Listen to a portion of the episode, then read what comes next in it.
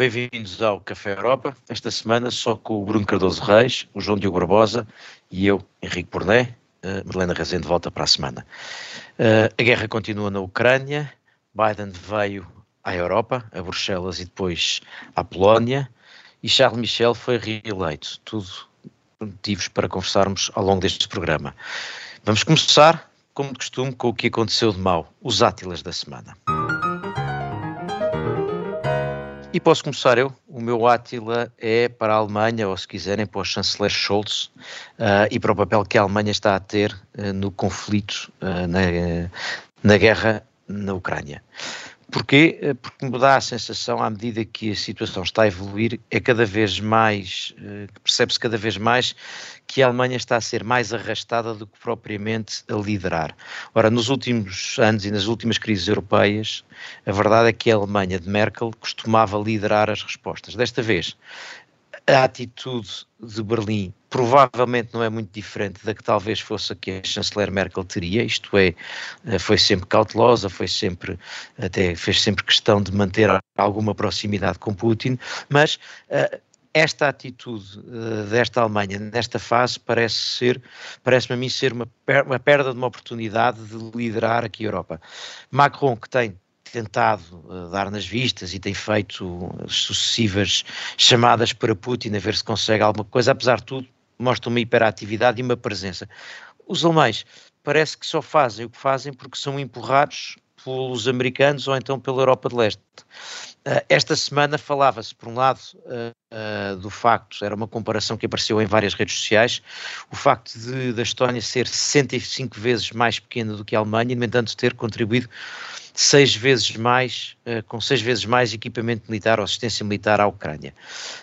e depois, aproveitou-se, a propósito disto ainda, ou desta, desta diferença, aproveitou-se uma ida do chanceler alemão à, televisão uh, e chamou-se a atenção para o facto de que uh, o chanceler uh, Scholz não conseguiu dizer que Putin era um criminoso de guerra, Uh, e também não conseguiu avançar muito precisamente sobre este tema do entre, de, de, de, entregar armas aos ucranianos. E, portanto, a sensação que fica ao longo deste tempo todo é que um, a Alemanha não está num lugar confortável e não está a saber liderar um momento que é transformador da Europa e que parece as duas grandes forças uh, que estão a, a, a, desenhar a Europa, por um lado, é claramente os Estados Unidos, é a leste a Polónia e depois é a Presidente da Comissão, que mais uma vez, como aconteceu durante a pandemia, tem aqui um papel uh, pelo menos uh, estável, isto é, não tanto pela von der Leyen... Não sei se é de propósito, mas...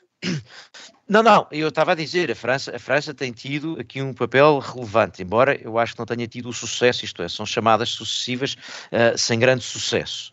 Uh, mas tem uma, um papel mais relevante, mas depois digo, apesar de tudo, a Comissão tem aqui assumido um papel importante de apoio às decisões e quase de estímulo das decisões do Conselho. A Alemanha parece-me, não sei se concorda, mas parece-me aqui um pouco uh, a arrastar e a ser empurrada. Eu acho que a Alemanha está a passar por uma adaptação bastante radical e se calhar para o ritmo alemão relativamente rápida e drástica, mas quando confrontada, digamos, com gestão, o ritmo de gestão de uma crise militar, de facto, eh, mesmo esta relativa aceleração alemã e relativa mudança, se calhar não é suficiente. Eh, enfim, eh, estou aqui a ter uma interpretação relativamente benigna. Pode haver uma interpretação, digamos, mais crítica, que é de que há interesses muito poderosos eh, ligados a, eh, a, a, estas ligações muito fortes à economia russa. Um, há aqui opções muito complicadas no campo da energia e muito custosas eh, e, portanto, e sabemos que esse lobby, digamos, empresarial é de facto absolutamente central na política alemã. Enfim, o, o, o chanceler Scholz vem de Hamburgo e eu durante alguns anos colaborei com, com no Instituto de Política Internacional de Hamburgo, o GIGA, um, e, num dos eventos que eles organizaram fomos à, à Câmara Municipal e eles fizeram questão de nos mostrar que há uma ligação direta, uma ponta aérea entre a Câmara Municipal e uh, a Câmara de Comércio e Indústria de Hamburgo. Então, não só literalmente lado a lado, mas até há uma ponta aérea para poderem conversar com mais, uh, com mais facilidade. E se calhar simboliza um bocadinho aquilo que foi a política alemã nas últimas, nas últimas décadas e, e muito, eh, no fundo, a, a, cultura política alemã, esta ideia de que a Alemanha era sobretudo uma potência económica. E, portanto, acho que, de facto, é, é uma mudança muito difícil de gerir para, para a Alemanha, por exemplo, nesse, na questão do fornecimento de armamentos, mas eu não deixo de ser crítico e concordar com muitas tuas críticas e, sobretudo, o balanço. Eu acho que é bastante evidente que, seja quem for que está a liderar a Europa, eu acho que é muito mais a França, claramente quem está a marcar a agenda, quem está a fazer as conversas, corram bem ou mal, é, é, muito mais a França do que a Alemanha, e acho que isso não é apenas o resultado da saída da chanceler Merkel, é que realmente a Alemanha ou não tem a vontade ou não tem as capacidades, por exemplo, nessa questão do fornecimento de armamento, eh, de facto, eh, o exército alemão, as forças armadas alemãs, têm tido problemas muito sérios de uh, manutenção, de, de, renovação de equipamento, de compras de novo, equipa de novo equipamento, e isso não, não, se muda assim de um dia para o outro e, e, terá reflexos, por exemplo, na disponibilidade que têm para fornecer a países terceiros. Uh, e, portanto, até pode ser simplesmente isso, nem ser uma questão de má vontade, uh, mas ser aí uma questão de, de, capacidade. Agora, tudo isso cria realmente grandes problemas e, e acho que é evidente o, o balanço que tu fazes, não sei se o João Diogo concorda, que é a Alemanha não está a liderar nesta crise. Não, mas eu, eu se calhar ia, ia, dizer que há aqui um argumento político forte. Um, toda a gente na Europa que não tem sido propriamente forte na reação à Rússia de Orban a Scholz pode rapidamente dizer: bom, mas olhem para os meus eleitores, é exatamente isto que eles querem. E Scholz ganhou ainda este fim de semana uma eleição regional com grande, com grande margem e um resultado ótimo para o, para o SPD, sobretudo numa altura em que podia haver algum desgaste pelo governo, porque não era propriamente um governo pensado para a guerra. E, e se olharmos a, àquela ideia de Scholz como a continuação de Merkel, é exatamente isso que estamos a ter. Aliás, se alguma coisa, até podemos dizer que Scholz está preparado a fazer mais do que Merkel esteve em muitos momentos. E, portanto, eu, eu diria que tudo isso que vocês uh, apontaram, da economia até às razões logísticas, é importante, mas há também um peso político e cultural na Alemanha de dizer, bom, vamos ver como é que isto corre, não nos vamos comprometer e o nosso tipo de liderança é este. E depois podemos discutir, há uma grande mudança uh, com as promessas de aumento de gastos na defesa, há ou não. É difícil dizer porque, de facto, Scholz vai à televisão e diz, bom, estes economistas que fazem estudos a dizer que a nossa economia não uh, poderia perfeitamente sobreviver a um corte às importações energéticas da Rússia são uns irresponsáveis, são muito perigosos e não podemos ligar-lhes, eles não conhecem o mundo real. Isso é um bocadinho estranho, mas a verdade é que eleitoralmente é muito forte e parece ser aquilo que os alemães querem ouvir. E podemos ah, sempre dizer, bom, ele é eleito para... para representar os alemães. Não sei se queres avançar com mais pontos, mas só para dizer que estou inteiramente de acordo com esse ponto e acho que é uma, é uma questão crucial aqui, ou seja, não é só o legado histórico, ou, seja, um, fator que explica aquilo que acho que eu tive a dizer e que o Henrique teve a dizer, é exatamente esse, é, é as dinâmicas eleitorais. Apesar de tudo, eu acho que um líder, às vezes, tem de saber arriscar um pouco, arriscar algum capital político.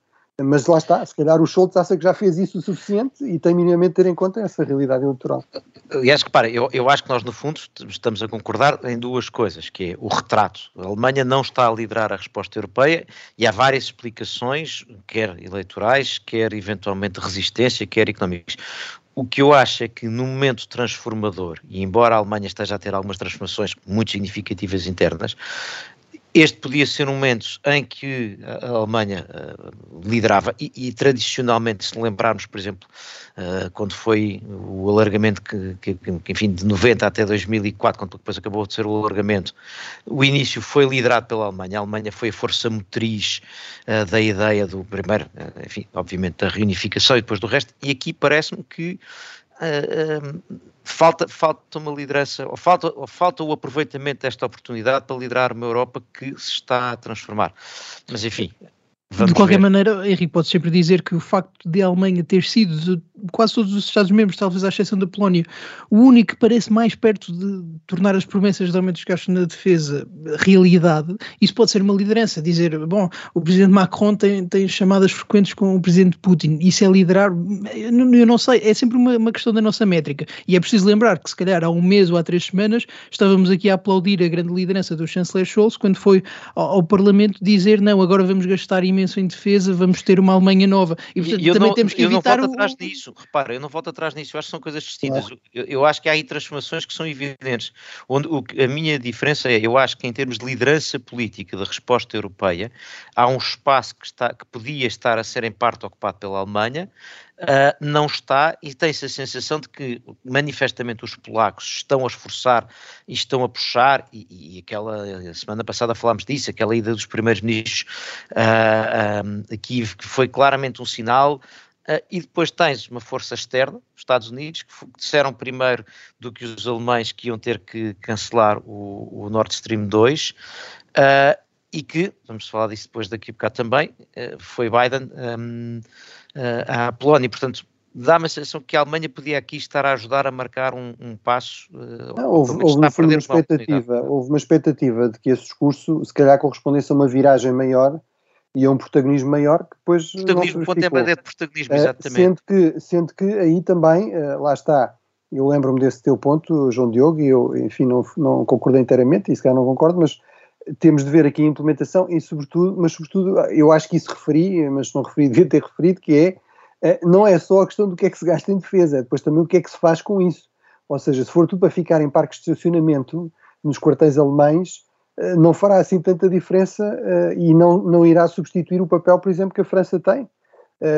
Muito mais do que a Grã-Bretanha, aliás. Eu sei que cá é muito popular esta ideia, a Grã-Bretanha, agora com o Brexit, então, extraordinária potência militar, está em retraimento estratégico há vários anos, tem uma presença militar praticamente irrelevante em tudo o que são crises significativas, onde a França está, pelo contrário, bastante presente. Portanto, a Grã-Bretanha, que até nem tem esta tradição, esta cultura estratégica muito, maior retraimento que a Alemanha, é um bom exemplo não basta só ter meios, também é preciso estar minimamente disponível para os utilizar para isso fazer alguma diferença. Entretanto, já agora aproveito este tema para fazer a ponto com um dos assuntos que, vocês que referiram e eu também levantei, que é aqui eh, a dimensão energética. João Diogo, tu tinhas, vocês têm os dois Átilas, enfim, perto dos mesmos temas, o João Diogo para o facto da Cimeira ter sido inconclusiva sobre a energia e tu, Bruno, uh, para a posição do Bloco Ibérico no tema da energia. João Diogo, queres começar tu?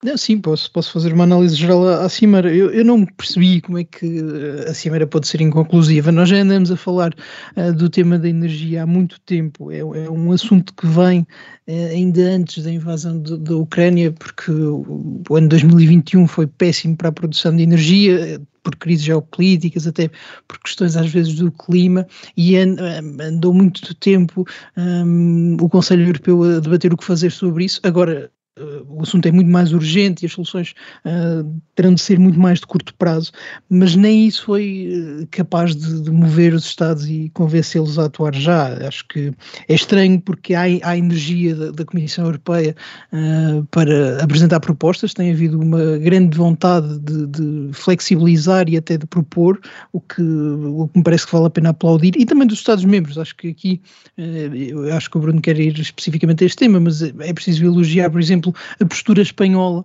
um, e que prova que é possível um país tentar liderar a discussão. Acho que não é tanto Portugal, Portugal tem aqui uma perspectiva mais seguidista do, do governo Sanches e, e, que o governo Sanches, também vale a pena dizer, tem boas e más ideias. Tem boas ideias, como por exemplo a compra conjunta do gás, um, sendo que o gás não é como vacinas e, portanto, é possível que, à escala europeia, seja possível fazer um bom contrato. E Macron, curiosamente, à saída da Cimeira, disse uma coisa interessante que foi a de de bom, eh, nós não podemos estar a comprar sozinhos, eh, porque se andarmos a comprar sozinhos vamos subir o preço para todos, e parece-me que foi claramente um remoque ao governo alemão e a viagem do, do ministro da Economia ao Qatar, que foi um bocadinho bizarra, mas eh, também tem más ideias.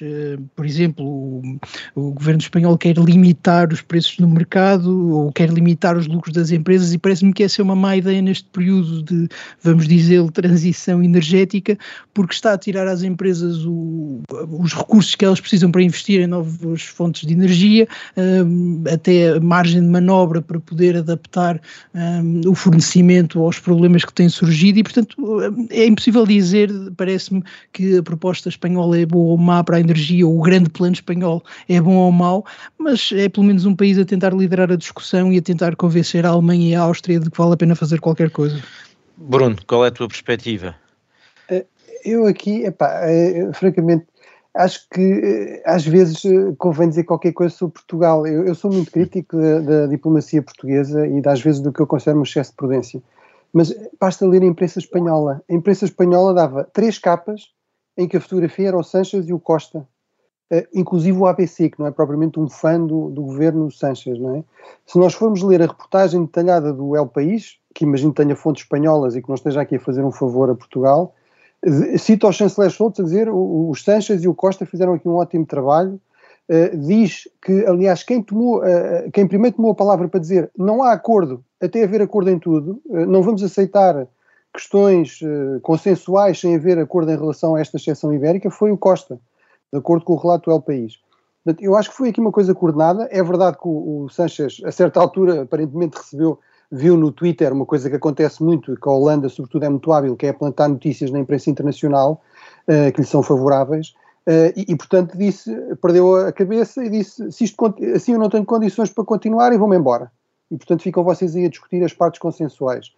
Uh, agora, independentemente disto, eu concordo com o João que é, o que é incrível é que ainda não se tenha conseguido chegar a uma, uma situação mais definitiva. O mercado de energia europeu está, por causa dos interesses económicos da Alemanha e da, da Holanda, completamente amarrado ao gás porque de outra forma as suas empresas teriam problemas de competitividade com os países que fizeram o trabalho de casa, que é aquela coisa de que a Alemanha e a Holanda tanto gostavam de falar, eh, na pandemia, na, na crise de 2008, eh, por exemplo, a investimento em renováveis. Neste momento, as energias renováveis são muito mais baratas eh, e Portugal, que é na verdade uma ilha energética, portanto, nunca se deram ao trabalho de fazer as ligações quando isso nos convinha. Mas agora é um grande problema porque há um mercado de energia europeu que tem de ser defendido. Tra Traduza-se nós todos temos de pagar o custo da dependência da indústria alemã, da indústria holandesa, do gás natural. Eh, e, eh, portanto, eu acho que eu concordo com o João Diogo quando ele diz é incrível que ainda não se tenha conseguido resolver isso. Nomeadamente, em termos do mercado europeu, havia que separar, portanto, acabar com esta ligação entre o preço do, do, do gás e o preço da eletricidade, que aliás nem faz sentido em termos do, da, da alegada prioridade à transição energética e, ao, e, a, e, a, e às alterações climáticas, e, e a outra questão, que era absolutamente cru, crucial, é, é, era garantir que países como Portugal e Espanha, que, não, que fizeram o seu trabalho de casa, não são prejudicados uh, nestas circunstâncias. E ainda um terceiro, mas isso teremos tempo, que é a questão de contratos de longo prazo de abastecimento de gás, que é outra coisa que, isto, que estas regras também, também dificultam e que aparentemente se terá de pôr em questão. Eu, eu, percebo o que vocês estão a dizer, mas acho que há aqui duas outras coisas que, que acrescentaria. A primeira, a questão de ser inconclusivo, tem mais que ver com a Comissão acabou por a decisão foi então apresentei a proposta e Portugal e Espanha terão, irão apresentar uh, e supostamente a Comissão irá ao é longo é desta ou da próxima semana Uh, avaliar, a ver qual é o impacto que tem nos mercados. Uh, um, dois, daquilo que tenho ideia em Bruxelas é que sim, que tens razão, Bruno. Portugal tem aqui um papel tão quase, pelo menos eh, e semelhante ao de Espanha, enfim, talvez Espanha tenha de facto liderado, mas para Portugal e Espanha eram os primeiros atores desta proposta e foram procurando ter uh, apoios. E isto também parece ser verdade. Uh, a outra coisa, eu percebo a questão, a questão dos caps, uh, atenção com uma coisa só, é que os caps são um limite ao, ao, preço de venda, não é um limite ao preço de compra. E, portanto, no caso, sobretudo do gás, quando o gás for comprado acima dos caps, só há uma maneira de resolver isso, é o contribuinte cobrir a diferença, porque quem vai comprar o gás não vai ficar com o prejuízo. E, portanto, convém também não ter uma ilusão muito grande sobre o que é que, isto, o que, é, que é pôr estes limites. Uh, e, portanto, há, há, aqui algumas dúvidas. Agora, eu, eu, confesso, a minha questão principal com a energia uh, aqui é outra. É que, enfim, nós tivemos tantas reuniões na, na semana que passou que às tantas já nos baralhamos, mas na cimeira o é uh, Estados Unidos. A grande promessa que sai dali de que os Estados Unidos vão ajudar a resolver o problema uh, da, da, do gás na Europa. Se quem fizer as contas percebe que os Estados Unidos, para já, para já, neste ano, vão resolver o problema de 10% das necessidades de gás que a Europa teria se deixasse e isso é duplicando, Rússia, é mais do que duplicando, maneira... é quase, não, é aumentando quase 70% o que forneciam. É? Sim, mas com, com um problema acrescido, é como nós queremos aumentar as reservas para 80%, Portanto, nós também precisamos de muito mais gás na Europa do que normalmente precisaríamos, porque além de estarmos a precisar do gás normal, ainda estamos a precisar do gás para preencher as reservas. Portanto, o problema energético parece-me que é bastante mais complicado Uh, e, não, não, é, não é nada tão simples, não é nada apenas uma questão de esperança, é que pode não haver mesmo energia. Acresce, e aí parece-me tens razão, Bruno, apesar de tudo, nós estamos mais preparados para a diversidade e para as soluções alternativas do que outras partes da Europa, uh, e, e, isso, e isso é verdade. Esse é, aliás, um aspecto que eu acho que pode vir a ser interessante uh, adiante, e terminando rapidamente isto, que é desta vez haver alguma intervenção europeia, até eventualmente algum uso de recursos europeus nesta resposta, não se coloca a questão do, do, moral hazard dos países do Sul, porque haver algum está a norte, está nomeadamente na Alemanha. Mas, mas eu acho que ainda vamos, ainda estamos Talvez isso mude qualquer coisa. Talvez mude, mas estamos muito longe de ver como é, que é, como é que isto vai ficar. E um dos maiores problemas é que só no fim, uma das únicas maneiras de resolver a, a, a, situação de falta de energia é reduzindo o consumo, e reduzir o consumo uh, quer dizer produzir menos. E vamos agora ao que de bom achamos que aconteceu, os croissants da semana.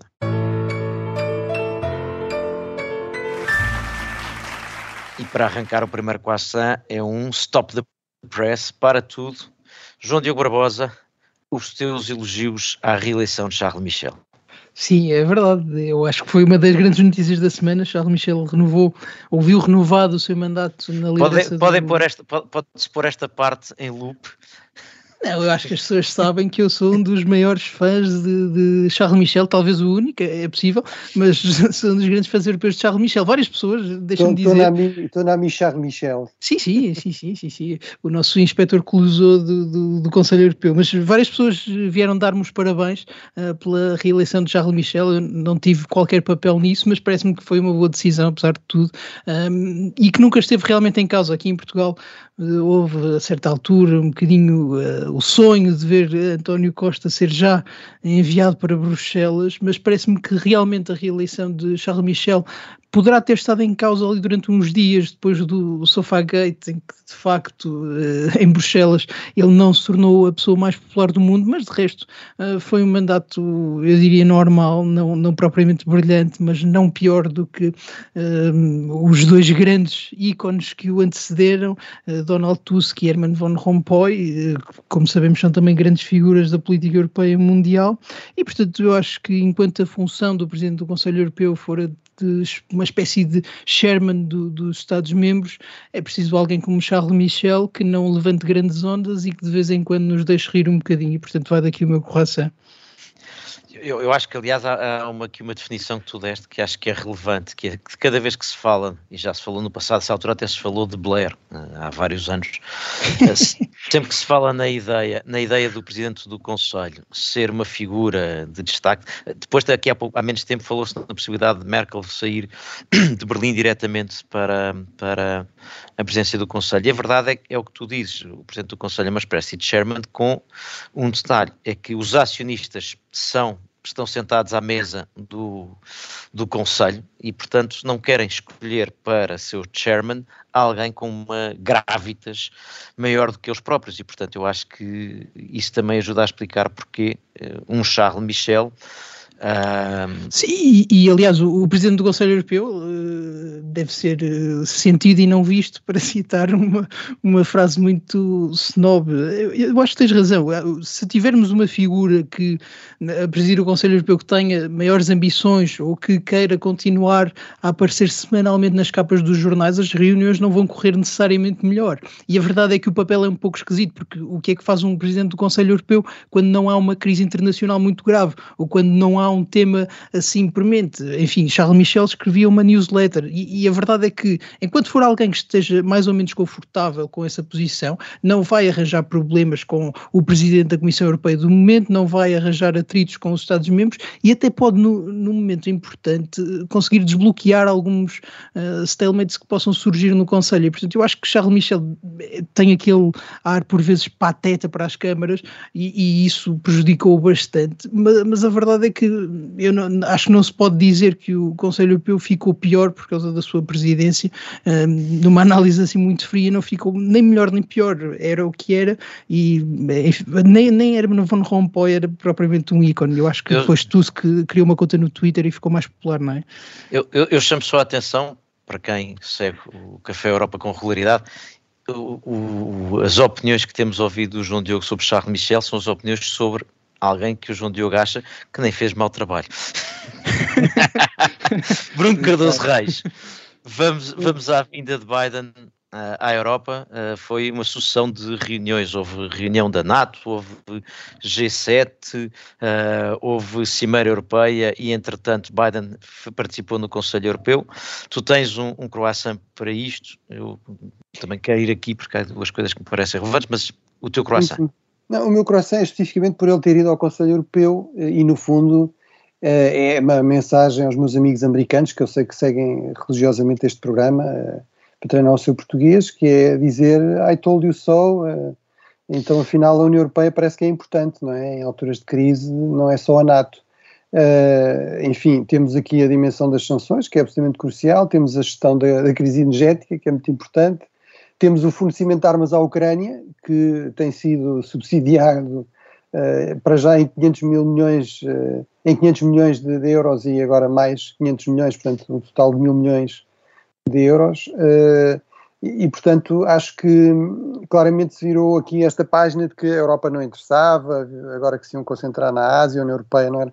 E, e que não é uma coisa só do Trump. O Presidente Obama, convém recordar, por exemplo, não se mostrou interessado, não percebeu muito bem para que é havia uma cimeira os Estados Unidos-União uh, Europeia. Não é aqui o caso, é mesmo uma reunião é, o, o, presidente americano foi convidado a participar no Conselho Europeu, mas eh, o, o, Obama não percebeu muito bem e acabou por se deixar convencer, lá está por Portugal, a vir fazer uma, uma, uma cimeira back-to-back, portanto, União Europeia, eh, Estados Unidos e, e, a par da cimeira da NATO em Lisboa em, em 2010. Mas, mas, portanto, e insistiu, no fundo, em transformar isto num encontro bianual e mostrou ali grandes reservas. Portanto, eu acho que é, é importante que os Estados Unidos tenham percebido como é importante a, a União Europeia eh, e, eh, e, eu acho que aí, no fundo, é, é mais um, um, fracasso estratégico do presidente Putin, que apostou, acho eu, em dividir, desde logo dividir a União Europeia e depois dividir os Estados Unidos em relação aos seus aliados europeus, no fundo mostrar aqui a impotência, a desagregação e a decadência do Ocidente, que a propaganda russa tanto fala, eh, e eu acho que esta visita também é muito importante para mostrar que isso realmente não, não é assim, não é verdade. Mas, oh Bruno, já, já agora, deixa-me só aqui uh, duas notas. Uma, acho que já agora o, o Conselheiro não teria perdido nada em aproveitar e convidar uh, o, o, Boris Johnson para lá ter ido também. Acho que não, não perdia nada. Eu sei que estavam outros líderes uh, que são parceiros da União Europeia em Henrique, Bruxelas. Eu acho que queriam falar de assuntos sérios, pá. Acho que era uma, uma altura. Oh, oh, eu, eu, eu, percebo, eu percebo a piada, mas eu acho que neste tema, neste tema, uh, uh, o Reino Unido não tem estado mal, tirando quando o Boris Johnson diz coisas disparatadas, como nós falámos a semana passada. e qualquer resposta europeia. Eu acho que ele talvez esteja a pagar o preço Está. Ter deixado, ter deixado ficar o, o, o, embaixador da União Europeia, que por acaso é um ilustre português, o João Val Almeida, um ano e meio à espera de ser reconhecido como embaixador, porque a União Europeia era tipo, não sei, a Organização Telegráfica Internacional ou coisa assim, não, não tinha grande relevância. Eu, eu percebo, eu percebo e percebo as motivações acho, percebo, percebo as motivações e, e, e, e, não duvido de que sejam merecidas para o Boris Johnson. O problema é que ele também é primeiro-ministro do Reino Unido e aí eu já tenho uh, dúvidas. Uh, uh, antes, de, antes de passar para ti, João Diogo, só outra nota.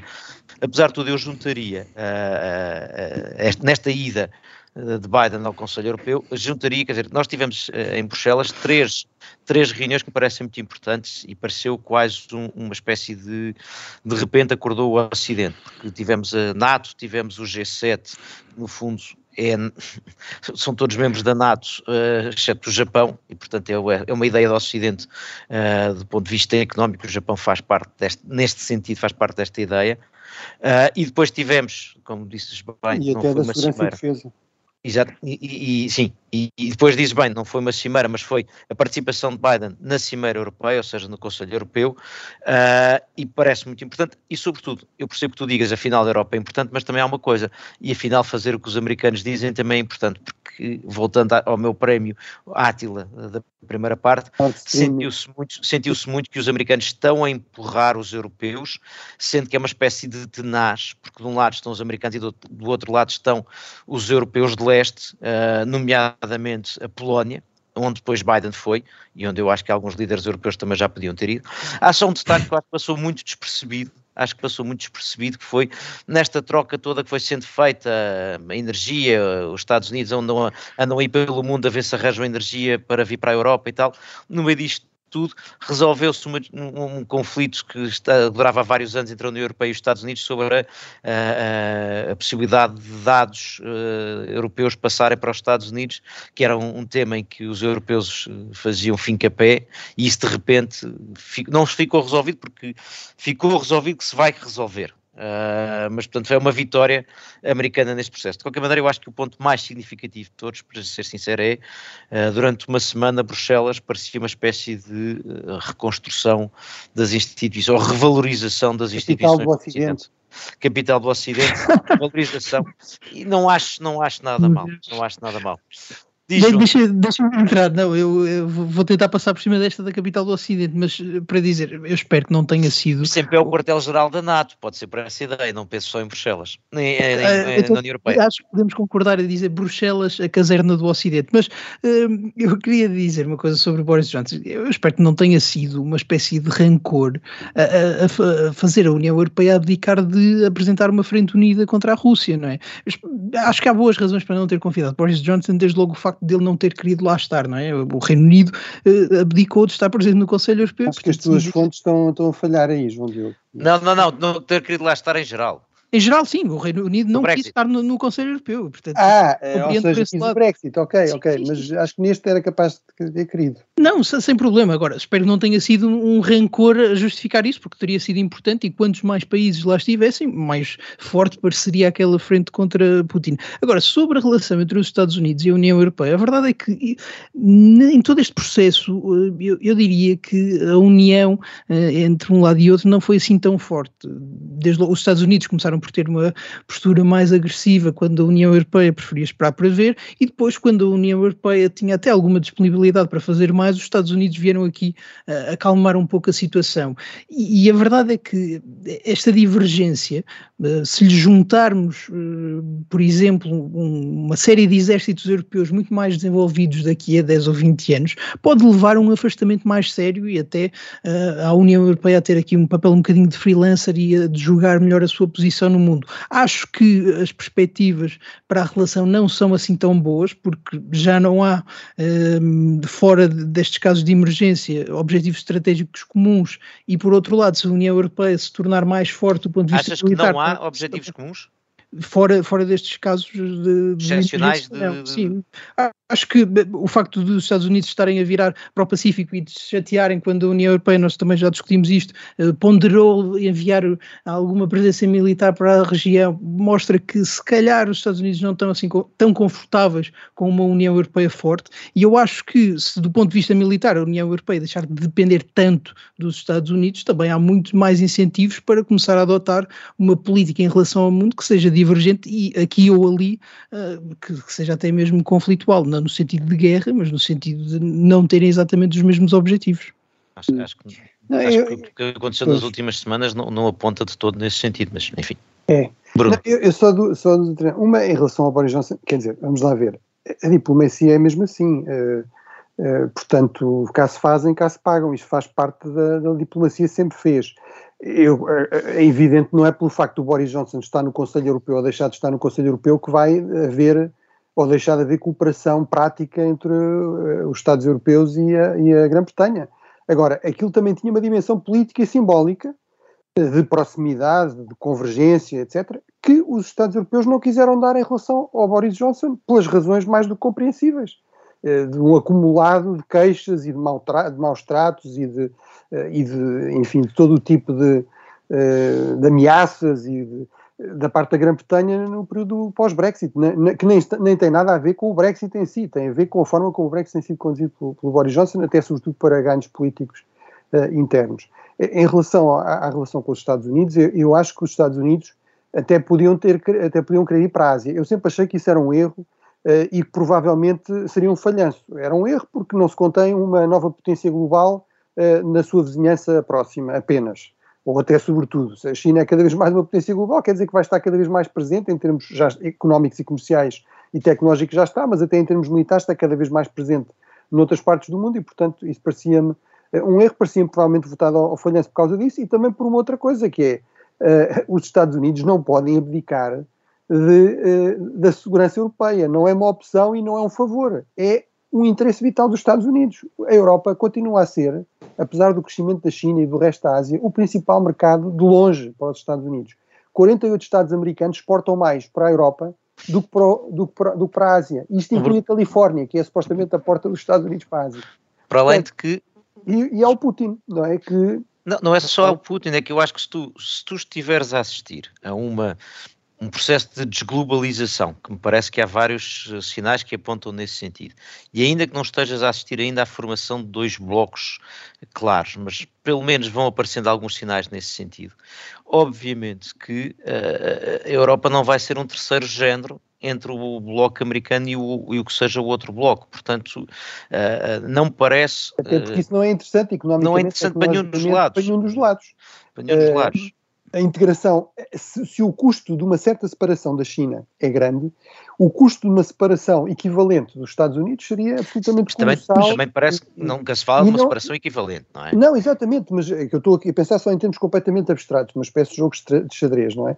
Mas não parece que, que isso, portanto, não, mesmo que fosse desejado e, e não, não, parece que fosse de todo fácil, seria altamente custoso. E eu, eu, eu, no fundo, o meu ponto é eu acho que há aqui uma tendência para a criação de blocos, não serão os mesmos da, da, da anterior Guerra Fria, porque o mundo mudou muito, mas há, por exemplo, em setores-chave, em setores críticos, em tecnologias eh, fundamentais, com implicações para a segurança, para a defesa, etc., isso parece-me muito evidente.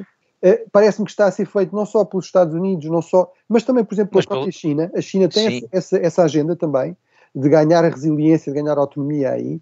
Eh, há muitas áreas em que essa interdependência é muito difícil de levar a um corte total, porque toda a gente depende, toda a gente em certas coisas, mas, eh, mas nesses setores eu acho que sim, e, e aí faz muito sentido, eh, faz muito mais sentido, é muito, será muito mais fácil de gerir que seja de uma forma coordenada entre os Estados Unidos e, e os Estados europeus e outros Estados, digamos, like-minded, o Japão, a Austrália, enfim, esperemos que outros. Enfim. João Diogo, João Diogo, para avançarmos. É, não, é só para dizer que é possível estar mais ou menos alinhado com os Estados Unidos, estar até dentro da NATO e mesmo assim tentar com alcançar uma política externa com, sim, com mais autonomia e com objetivos diferentes. Por exemplo, a Turquia é um bom exemplo disso, mesmo que a relação seja tensa, no final do dia é um aliado e é alguém de quem, é um país de quem os Estados Unidos não podem prescindir em qualquer momento. Acho que nem, nem acho, hoje nem amanhã. Mas acho que nós imaginamos a Europa a ter uma relação mais próxima dos é Estados Unidos do que mas a se é Turquia. É possível, se é possível ser a Turquia e ser um aliado, a União Europeia pode ser muito mais de forma independente dos Estados Unidos. Era mais ou menos esse o meu ponto. Ok, Bom, esse e... tipo de autonomia, sim, claro. Isso parece interessante mas... de acompanhar.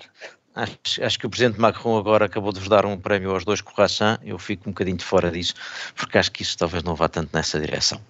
Uh, e deixem dar só um croissant rápido. Tenho-me aqui. um, um, um, croissant rápido só, uh, antes de irmos aos, aos Blooms, um croissant rápido só para casa, para Portugal. Uh, eu sei que é controverso no Ministério dos Negócios Estrangeiros e compreendo algumas das objeções, mas eu acho que do ponto de vista político, a Secretaria de Estado dos Assuntos Europeus ficar na dependência do Primeiro-Ministro tem uh, duas importâncias. Uma é reconhecer que os assuntos europeus são assuntos internos e não assuntos externos. Dois, que uh, para resolver uh, divergências e para coordenar políticas, quem vai fazê-lo tem a autoridade do gabinete do Primeiro-Ministro. E, portanto, eu acho que isso é positivo. Não tenho a menor dúvida que, se for mal feito, perde uma quantidade de vantagens que tinha em estar no gabinete, no, no, nos, nos, negócios estrangeiros e nas experiências dos negócios estrangeiros. Mas acho que há algumas vantagens do ponto de vista do simbolismo político político. Depois há a dúvida se não há aqui uma, se não há aqui uma razão de ser mais, mais prosaica que tem mais que ver com, com os objetivos futuros do Primeiro-Ministro, mas isso, isso, é outro, isso é outro cálculo. Eu sempre defendi o reforço de uma certa capacidade de coordenação uh, da, chefia do governo em várias, em várias áreas, eh, na, na, área da ação externa e da estratégia externa em geral, uh, na área europeia isso parece-me absolutamente crucial, porque é multissetorial, e mesmo em, certas, em certos aspectos mais, mais, internos, e portanto acho que é interessante tentar perceber se esta mudança corresponde a isso uh, ou, ou, não, e se, e se, é eficaz ou, ou, não, mas, mas eu acho que, que, realmente será, será interessante. É uma velha guerra no MNE, uh, ou seja, desde que Portugal integrou a União Europeia até antes, uh, de facto houve sempre uma grande resistência. Do Ministério dos Negócios Estrangeiros à, à, saída dos assuntos europeus, mas acho que isso não pode ser aqui o, o argumento crucial, não João Diogo, já só temos um minuto, podemos passar para um único Dijsselbloem que é o teu? Sim. Vamos aos Dijsselbloem. One cannot spend all the money in alcohol and women and then ask for help. E o líder dos, dos quatro de Visegrado ficou sozinho. Com os visigodos, sim, eh, Orban ia ter um encontro de, de Visegrado uh, hoje e amanhã, não o teve, uh, baldaram-se os seus amigos, acho que é um sinal muito importante de como as alianças europeias estão a mudar a fruto desta invasão da Rússia. A Polónia está a reforçar o seu estatuto e acho que naturalmente a Polónia deve ser o líder do leste, acho que tem, do ponto de vista da economia, da cultura e até da pura dimensão do país, será muito importante e foi bom ver Vítor Orban ficar pendurado ainda por cima tão perto de eleições. Acho que Orban está a aspirar. Achas que os polacos têm, têm aqui um voto preferencial nas eleições húngaras? sim, sim, acho que se dependesse de Morawiecki isto estava melhor para a oposição. E, e, e, é claramente um, uma originalidade e portanto também parece, eu, eu assumo, assumo, assumo a esse, a esse teu, associamos, acho eu, a esse teu Dijsselbloem e com esta nota positiva uh, e irónica para uh, Orban. Termina aqui o Café Europa desta semana. Nós voltamos para a semana, já com a Madalena Rezende.